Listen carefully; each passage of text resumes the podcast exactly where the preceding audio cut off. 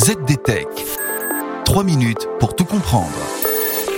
Bonjour à tous et bienvenue dans ce nouveau numéro de ZDTech, le podcast de la rédaction de ZDNet. Je m'appelle Clarisse Trey et aujourd'hui je vais vous expliquer pourquoi la télésurveillance médicale pourrait devenir le futur de la médecine, mais surtout qu'est-ce qui manque pour que cela devienne une réalité? Rien de plus simple aujourd'hui pour réaliser une téléconsultation avec son médecin. Un smartphone et une bonne connexion suffisent. La télémédecine, d'ailleurs, s'est accélérée pendant la pandémie. Mais la télésurveillance médicale, c'est une autre paire de manches car dans télésurveillance, il y a surveillance. Ce dispositif permet de suivre à distance l'état de santé d'une personne atteinte d'une maladie à l'aide d'objets connectés.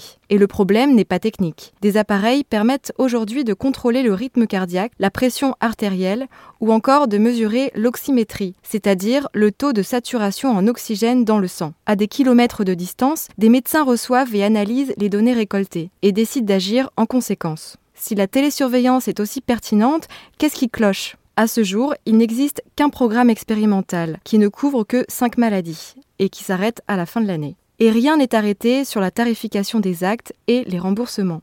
Sans ces deux éléments, eh bien la grève de la télésurveillance ne peut pas prendre. D'ici la fin de l'année, on devrait pourtant y voir un peu plus clair. Le projet de loi de financement de la sécurité sociale pour 2022 pourrait généraliser la télésurveillance médicale. C'est en tout cas le souhait du SNITEM, le syndicat national de l'industrie des technologies médicales.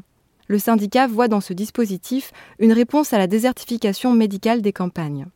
Ce serait enfin l'étape qui permettrait de sortir du flou législatif dans lequel se trouve aujourd'hui la télésurveillance médicale.